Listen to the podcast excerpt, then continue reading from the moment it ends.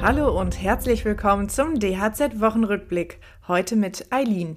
Kannst du dir vorstellen, genau jetzt ein Haus zu bauen? Wenn nicht, dann geht es dir wahrscheinlich ähnlich wie vielen anderen Menschen, die sich von den hohen Bauzinsen und Materialpreisen abschrecken lassen.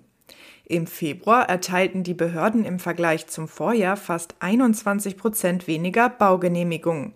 Das teilt der Zentralverband Deutsches Baugewerbe mit und bezieht sich dabei auf Zahlen des Statistischen Bundesamtes. Der Verband warnt vor einer Abwärtsspirale am Bau und fordert weitere Anstrengungen der Bundesregierung. Sie solle zum Beispiel ihre Förderpolitik neu ausrichten. Sowohl für den Mietwohnungsbau als auch sozialen Wohnungsbau müsse die Förderung temporär ohne EH40-Standard möglich sein, so der ZDB.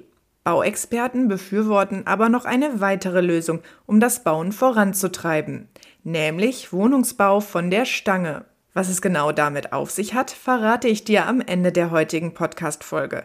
Zunächst geht es um die neuen Regeln zum Heizungstausch, die das Bundeskabinett jetzt beschlossen hat. Zudem soll die elektronische Arbeitszeiterfassung bald Pflicht werden.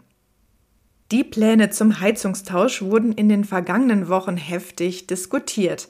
Nun hat das Bundeskabinett die neuen Vorgaben verabschiedet.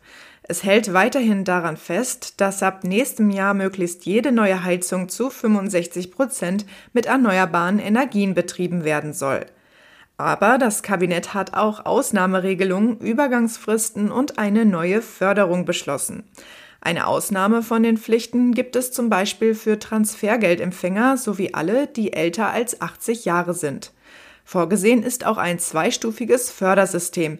Es sieht eine Grundförderung von 30 Prozent vor sowie verschiedene Klimaboni. Ein schneller Heizungstausch soll beispielsweise mit einem Klimabonus von zusätzlich 10 Prozent bezuschusst werden. Erste Reaktionen aus der Wirtschaft auf die Heizungstauschpläne fielen negativ aus. Der baden-württembergische Handwerkstag kritisiert die einseitige Festlegung auf Wärmepumpen, obwohl es weitere effiziente Systeme auf dem Markt gäbe.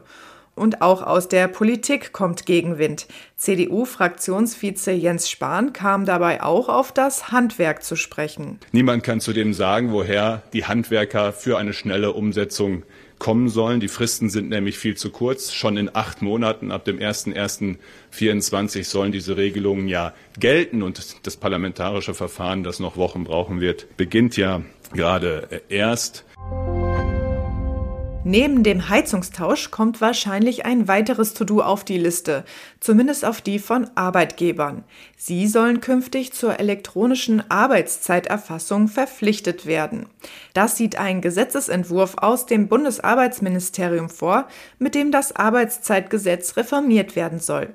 Konkret heißt es darin, der Arbeitgeber ist verpflichtet, Beginn, Ende und Dauer der täglichen Arbeitszeit der Arbeitnehmer jeweils am Tag der Arbeitsleistung elektronisch aufzuzeichnen.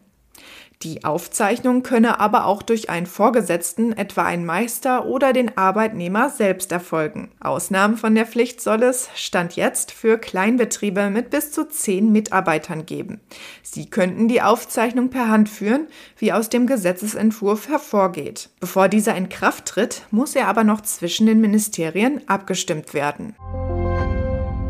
Zu Beginn des Podcasts habe ich es bereits angesprochen. Trotz einem Mangel an Wohnraum geht das Bauen nur langsam voran. Eine Studie will nun eine Lösung für dieses Problem gefunden haben. Mehr modulares Bauen. In der Studie, an der unter anderem der BayWa-Konzern beteiligt war, heißt es, dass der wirkungsvollste Hebel für mehr Produktivität die industrielle Vorfertigung ist. Statt jedes Gebäude neu zu planen und neu zu bauen, könnten vormontierte Baugruppen und vorab komplett ausgestattete Raummodule inklusive technischer Ausstattung auf der Baustelle eingesetzt werden. Bei einem Mehrfamilienhaus mit 25 Wohnungen etwa ließen sich so 15 Prozent der Kosten sparen, so die Studienmacher.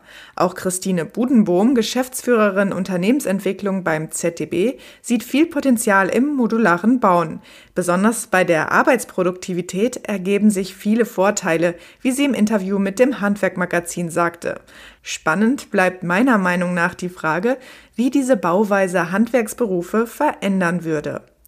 An dieser Stelle war es das aber erst einmal wieder mit dem DHZ-Wochenrückblick. In der nächsten Woche hören wir uns mit mehr News wieder. Bis dahin, alles Gute und Tschüss.